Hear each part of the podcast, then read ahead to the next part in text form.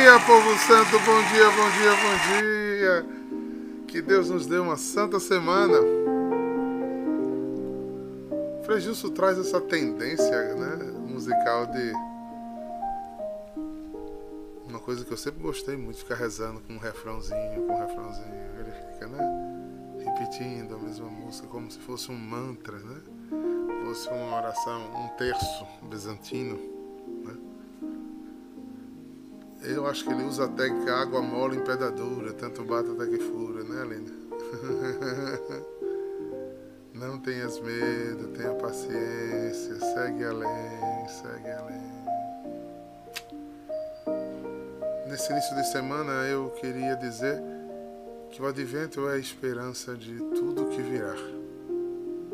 Se em meus pés,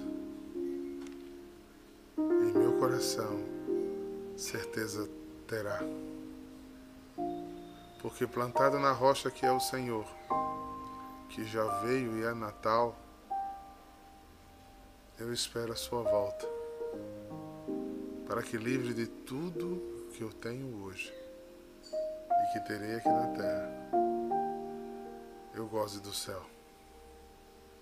Ele virá e levará consigo os seus aqueles que esperaram, que seguiram além, que mesmo diante de todas as tempestades, dores e dificuldades, não tiraram os olhos do seu, do seu amado. E quando caíram, souberam buscar a sua mão para resgatar. Que essa semana você tenha coragem de ser fiel, de verdade. Uma santa semana. Vamos nos debruçar sobre esse rico período chamado Advento do Senhor. E eu não vou perder a oportunidade de ler um dos livros do Antigo Testamento que gosto muito, que é Isaías. Isaías é um livro assim cheio de, eu diria, de gostos espirituais muito profundos. Né? Eles são renovadores, mas também eles fazem parte de uma história de Israel muito marcante, inclusive em profetismo. Então, nós temos aqui no tempo do advento se abre a alegria de proclamar que a salvação chegou. E essa alegria de proclamar isso começa em Isaías 700 anos antes de Jesus nascer. Então, a música que cantamos tem muito a ver com esse processo de fé. Porque a gente quer que o anúncio profético seja feito de manhã e mais tardar de tarde já esteja em nossa mão, não é? profecias lançadas aqui em Isaías levaram quase 800 anos para que se cumprirem. Um povo começou a pedir libertação no Egito a Deus e Deus atendeu 400 anos depois. Eita, que isso não bate com a conta desse povo que não aguenta esperar uma mensagem de WhatsApp, fica botando olhinho, interrogação no vizinho. Imagine esperar 400 anos. Mas é por aí que a gente vai caminhar um pouco.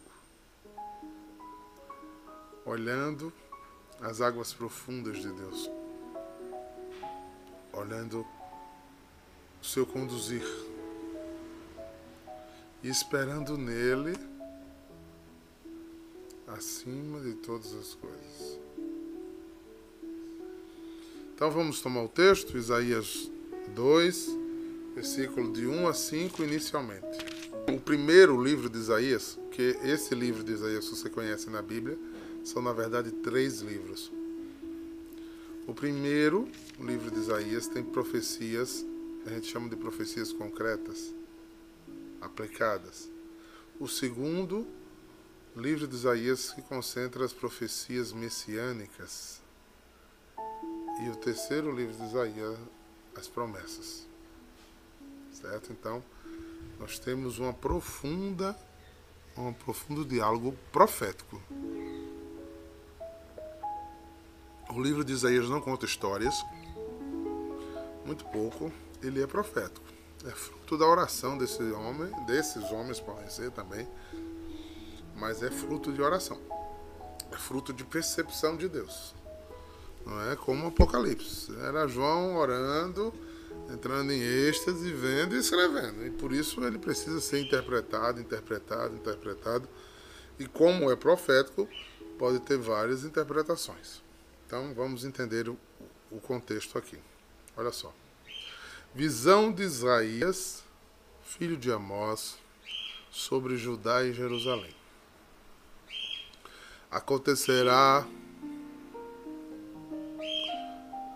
nos últimos tempos que o monte da casa do Senhor estará firmemente estabelecido no ponto mais alto dos montes, das montanhas, e dominará as colinas. A ele acorrerão todas as nações. Para lá irão numerosos povos e dirão: Vamos subir o monte do Senhor, a casa do Deus de Jacó, para que ele nos mostre seu caminho e nos ensine a cumprir seus preceitos. Porque de Sião provém a lei, de Jerusalém a palavra do Senhor. Ele há de julgar as nações e aguir numerosos povos. Estes transformarão suas espadas em arados, suas lanças em foices. Não pegarão em armas um contra o outro. Não mais travarão combates. Vinde todos da casa de Jacó e deixai-vos guiar pela luz do Senhor. Quando nos deparamos com um texto como esse, imaginar que há 800 anos atrás, um profeta sitiado, abandonado, com um povo pobre, sofrido, em sua oração pessoal, tem uma visão de tanto alento, de tanto consolo. Faz o seguinte, abre comigo Miqueias 4, de 1 a 3. Miqueias.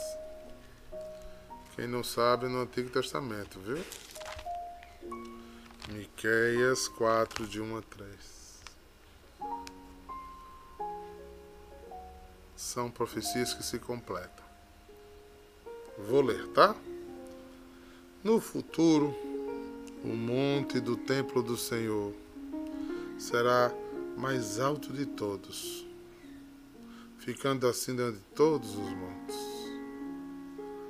Todas as nações irão correndo para lá. Esses povos dirão: Vamos subir ao monte do Senhor. Vamos ao templo do Deus Israel. Ele nos ensinará o que devemos fazer, e nós andaremos em seu caminho, pois os ensinamentos do Senhor vêm de Jerusalém e do monte de Sião. Ele fala a seu povo. Ele será juiz entre muitos povos e decidirá questões em grandes nações distantes. Os povos transformarão suas espadas em arados, suas lanças em foice. Nunca mais as nações vão guerrear, nem se prepararão novamente para a batalha. Aí você pode me dizer, mas diácono, então Miqueias leu Isaías. Infelizmente, ou felizmente, né, para que seja profético mesmo, nem se conheceram, nasceram em cidades diferentes e os textos só foram compilados 400 anos depois da morte de Miqueias, 800 depois da morte de Isaías. Só depois de compilado eles perceberam que tinha praticamente a mesma profecia em duas bocas com distância de 400 anos de uma para outra. Esse é o encanto da Bíblia. Esse é o encanto da Bíblia. Isso é impressionante.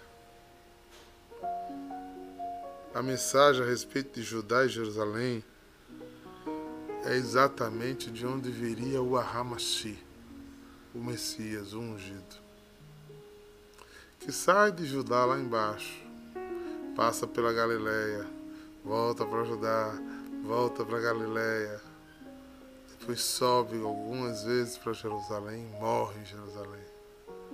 No monte que Abraão preparou Isaac, no monte onde Jacó sonha a escada do céu, no monte onde houve os primeiros sacrifícios de louvor, no monte onde foi construído o Santo dos Santos, o monte onde Deus quis morar.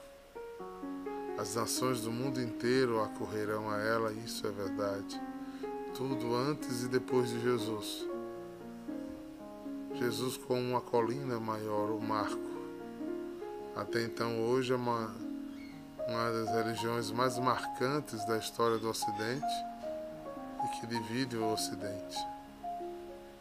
Observa-se que Jesus é uma colina, né? fala-se de colina de Sião, fala de colina mais alta, pela solidez. Né? Jesus não é alguém que, que estava fazendo um encaixe, uma oportunidade ou uma observação. Jesus tinha clareza da missão e tinha aspectos bem definidos da missão. No advento, a igreja nos chama a plantar os nossos dois pés na, nas convicções de Jesus. É um povo que eu gosto muito também, Isaías fala, é sendo quem fala no terceiro livro. Deus veio erguer um povo bem nutrido, ou seja, se a palavra for ela que é penetrante como uma espada de dois gumes que vai na medula, na alma. Ela vai dar em você, mesmo diante da tempestade, como disse a música que começamos, das dificuldades, o que parecer impossível, a palavra nos dará solidez para passar por qualquer coisa. Se você observar, gente, essa é a maior solidez das orações salmódicas. Veja que os salmos aplicam é, e isso, essa solidez vem exatamente manifestada em Davi, que recebe todas essas promessas dos profetas. Os livros sapienciais da Bíblia são as aplicações das profecias sobre Israel. Porque eles tinham a lei, depois tinha os livros históricos que mostravam é, um pouco da história de Israel, mas era Deus falando em profecia através dos profetas que estava toda a esperança do povo de Israel. Se você ver com atenção, se você se debruçar e estudar os salmos, você vai ver que os salmos são todos baseados nas, nas profecias. Orar com o cumprimento da lei Quer ver? Eu lembro aqui ligeirinho de dois salmos e trago dois salmos bem conhecidos de vocês. Quando você pega os Salmos 23, né, em algumas Bíblias 22, o Senhor é meu pastor, nada me faltará. Em vez de pastagens me faz repousar, conduz-me água refrescante, restaura minhas forças. Mesmo que eu passe pelo vale escuro da sombra da morte, nenhum mal eu temerei, porque o Senhor está comigo. Ele é rocha firme, que estará comigo do início ao fim me fará conceder se os meus pés nele estiver plantado. É nele que estará toda a minha esperança. mesmo diante das tribulações e da dor, o Senhor será o nosso sustento, nosso Deus forte, nosso guarda. Eu gosto muito do 49 que diz: para os olhos, para os montes, né? Para a força dos montes, a, a trepidez dos montes, a altura, o domínio, a barreira que é os montes. Eu levanto os meus olhos de onde virá o meu socorro. O meu socorro vem do Senhor, aquele que criou o céu e a terra e tudo que nela encerra. Alguns, Salmo 19, alguns põem suas esperanças nos carros e nos cavaleiros. Eu, porém, ponho minha esperança no Senhor. Salmo 69. O Senhor é minha força, a razão do meu cantar, é Ele nesse dia para mim libertação. Minha rocha, meu sustento, meu Deus forte, meu guarda. Aí eu vou passar aqui, eu vou ler os 145, todos eles, todos eles Fora os salmos dos livros, todos eles cantam as profecias de Deus. Que é que a gente aprende com isso? Que a gente precisa se apegar mais, que a nossa oração precisa ser uma oração mais profética. Não estou dizendo que a nossa oração não deve ser suplicante também, mas nossa oração precisa ser profética. Nossa oração precisa ser cheia de esperança. E você é mais diácono, o Senhor, a Bíblia diz, né? Apresentai. Sim, apresentai a Deus tudo. Agora, veja como Paulo, que era fariseu, que foi treinado no judaísmo, diz que é para a gente apresentar as orações. Colossenses 4, versículo 2. Continue os conselhos finais, olha só. Continue firmes na oração sempre alertas a orarem. Alerta o quê? A palavra profética. A esperança. Dando graças a Deus. Porque a palavra profética diz coisas que nós não temos. Que ainda não se achegou a nós. Colossenses 4, versículo 2. Então eu preciso louvar a Deus por aquilo que eu não tenho. Por isso você vai ver claramente no Salmo 90, quando ele diz: Tu, se. Olha a prerrogativa. Se tu habitas sob a proteção do Altíssimo, se moras sob a sombra do Onipotente, aí se você anda na proteção do Altíssimo, como é andar na proteção do Altíssimo? Eu não chamo de servo, eu chamo de amigo. O amigo faz o que eu mando. Se andas sob a proteção do Altíssimo, se moras na, na, na sombra do Onipotente, direis ao Senhor: És o meu refúgio, és a minha cidadela, é o Deus em quem eu confio. Ele me livrará, me sustentará, me colocará nas mãos, andará comigo. Aí vem todas as promessas orantes de que? De profecias, ditas como essa aqui. como essa aqui, ó. Os povos todos, nações irão correr para lá e dirão: Vamos subir ao monte do Senhor, vamos ao templo do Deus Israel. Ele nos ensinará o que devemos fazer e nós andaremos em seu caminho. Andar no caminho do Senhor. Então, versículo 3 de Colossenses. Orem sempre por nós, a fim de que Deus nos dê a boa oportunidade para anunciar o Evangelho a todos a Cristo, pois é por causa destas mensagens que eu estou na cadeia. Portanto, orem para que eu faça que o segredo de Cristo seja bem conhecido a todos os povos. Profecia, anunciado desde Israel. Queridos, sem cessar, apresentar a eles ação de graças, depois é que se apresenta súplicas. Primeiro se apresenta ação de graças, a certeza da manifestação de Deus no meio da gente. Tá tudo tá tudo dando errado naqueles dias ou semanas que parece que não acontece uma coisa certa na nossa vida. Parece que a nuvem preta caiu sobre nós. Qual deve ser sua oração?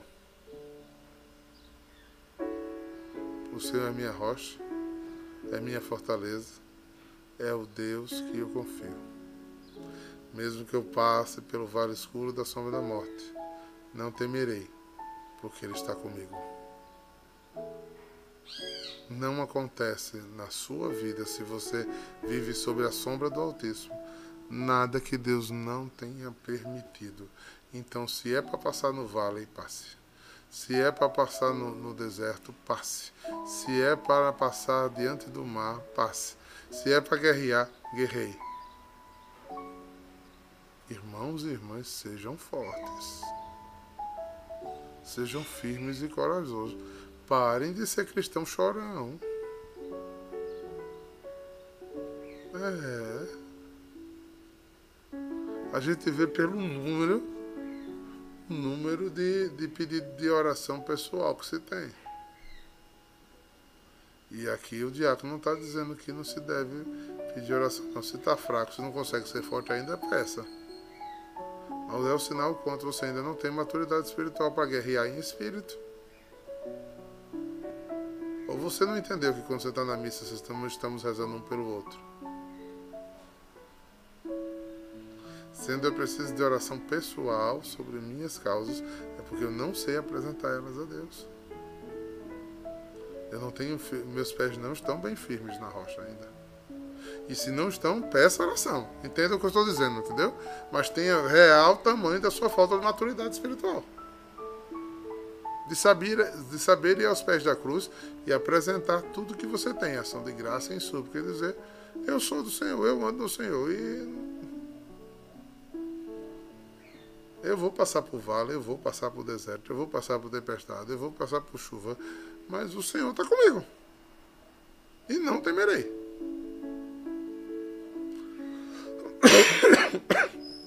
Porque eu preciso acreditar nas promessas de Deus.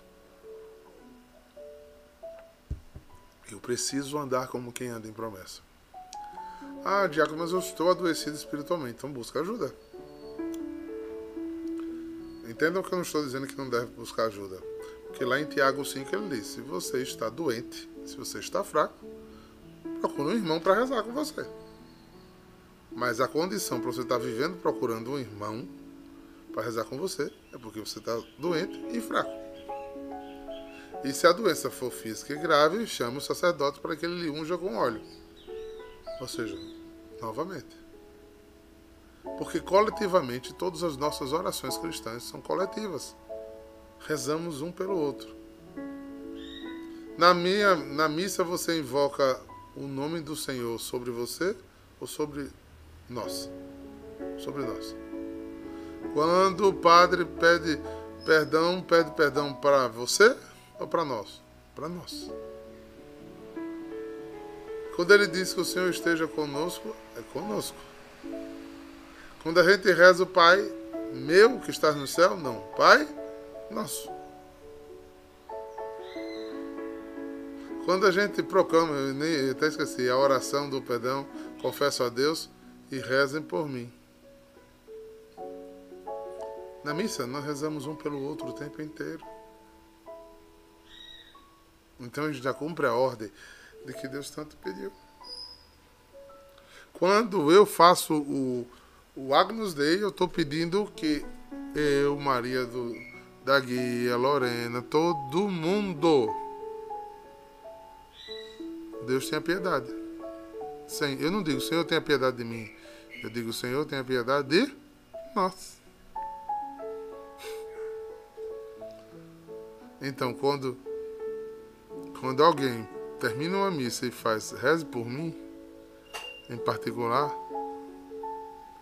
ela não entendeu nada que ela celebrou. Você pode chegar no final da missa e dizer, Bruna, você tem um, um pouquinho de tempo para me escutar, eu estou precisando desabafar. Aí, ó, legal. Um irmão apoia o outro. Mariana, você tem condição de me dar um conselho? Eu estou precisando de um conselho. Quero ouvir uma segunda opinião do que eu estou pensando. Beleza, isso aí, né? Os formadores, os padres, os diáconos, os religiosos, os mais velhos, entendeu? os mais experientes na espiritualidade, estão aí para dar conselho. E isso é maturidade espiritual. Pedir, compartilhar a sabedoria do Espírito. Vocês entenderam agora o que eu falei? A questão é daquelas pessoas dependentes de oração. Né? E que parece que nunca se libertam. São eternamente escravas. E, tá, e parece. É, parece como a gente. Certas pessoas que vão para certos lugares onde sempre aparece coisa a mais para você fazer. Né? Você vai trocar um óleo no posto, assim, mas olhe o radiador, olhe o filtro de ar, olhe não sei o que, você for fazer uma coisa. Eu fui rezar por uma causa, tem mais 10 causas para eu rezar. Não tem oração pessoal. Não faz oração de amorização. Não caminha em cura interior. Para que eu tenha uma boa maturidade em vida comunitária, eu preciso ter oração pessoal em dia. Eu preciso fazer como vocês estão fazendo aqui. Ter conhecimento da palavra, que a palavra me instrui. Ela ilumina o meu caminho. Ela me mostra onde devo ir. E eu vou amadurecendo. Aí eu fazia, diácono, que o senhor está dizendo. Não conhecia não estava maduro. E se não estiver ainda precisar de ajuda, busque, porque é salutar.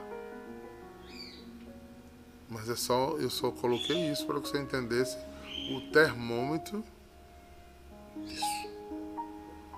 E para concluir, a gente pega a parte final de Isaías, que é exatamente o versículo 4. Ó. Deus fará será o juiz das nações, decidirá as questões entre os povos. Eles transformarão as espadas em arado, as lanças em foices. Nunca mais as nações farão guerra, nem se prepararão para a batalha. Essa é uma promessa de Deus para a plenitude dos tempos messiânicos. Quando tudo se consumar, onde todas as promessas de Deus se cumprirem, não haverá mais choro nem ranger de dentes. Depois, lá no meio, Isaías vai falar, né? É, bois caminharão com o leão, criança brincará com a serpente, porque não haverá mais dor. O Aramashi é o príncipe da paz. A paz reinará, a paz acontecerá aos que creem, aos que nele esperam. Então, não vou gastar todas as minhas fichas hoje, que a semana tem muito texto bonito. Eu foquei no primeiro olhar da, do advento. Eu preciso aprender a orar com esperança cai o mundo de Jesse, acontece uma coisa muito ruim, e ela tá pensando, quando ela, quando ela tomar consciência do caos que aconteceu, ela dobra o joelho e diz: O Senhor é meu, pastor, e nada. Mas o que ela tá vendo é destruição. Não, mas a oração dela é profética, é esperançosa, porque o Senhor está com ela. Vocês estão entendendo o que, é eu, que eu quero que vocês corram atrás? Ataque, fofoca, mentira em cima de você e você, olha, se o Senhor é minha rocha, minha fortaleza, nenhum mal virá sobre mim. Então é, é palavra de esperança. Você se apega com força daquilo que você nem naquela hora tem. Para os olhos levanto, os meus olhos onde virá o meu socorro. Meu socorro vem do Senhor e pronto. Mas ó, ninguém está me ajudando. Os meus socorro vem do Senhor. Eu não sei para onde. Meu socorro vem do Senhor. Salmo 104, olha o que ele diz. O Senhor, meu Deus, a ti elevo todo o meu louvor. O Senhor, meu Deus, é grande, revestido de glória e majestade. Sua mão é poderosa para me socorrer. Se muitos desses salmos foram feitos em noites de batalha. de guerra mesmo, de espada. Era, vida, era Davi dizendo a Deus: Eu acredito mais no Senhor do que nas minhas forças. Existe a hora da oração da súplica. Jesus, tenha piedade de mim, Senhor, socorrei-me. Mas a nossa primeira oração deve ser de esperança. De esperança. Guardem isso no coração. Guardem isso para que suas orações sejam cheias de profetismo sobre você mesmo. E a gente e a gente pode claramente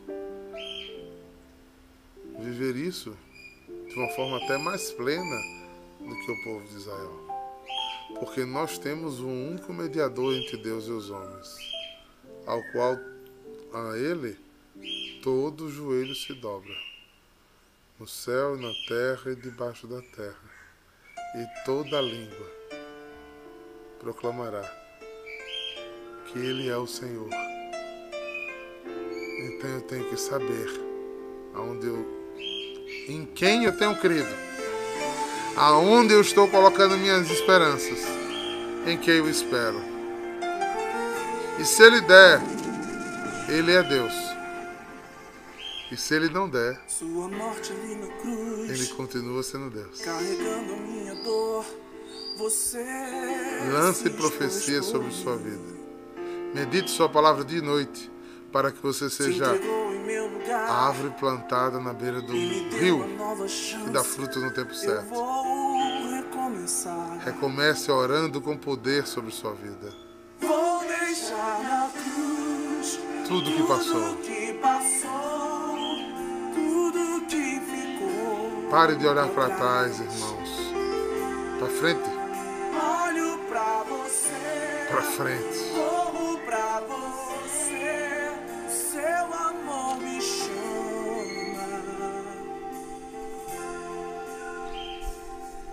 Sua morte ali na cruz, carregando a minha dor. Você se expôs por mim. A cruz foi a nossa remissão. Se entregou em meu lugar e me deu uma nova chance. E ele demora, mas não falha, né, Ian? Ele não demora não, filhos, ele capricha.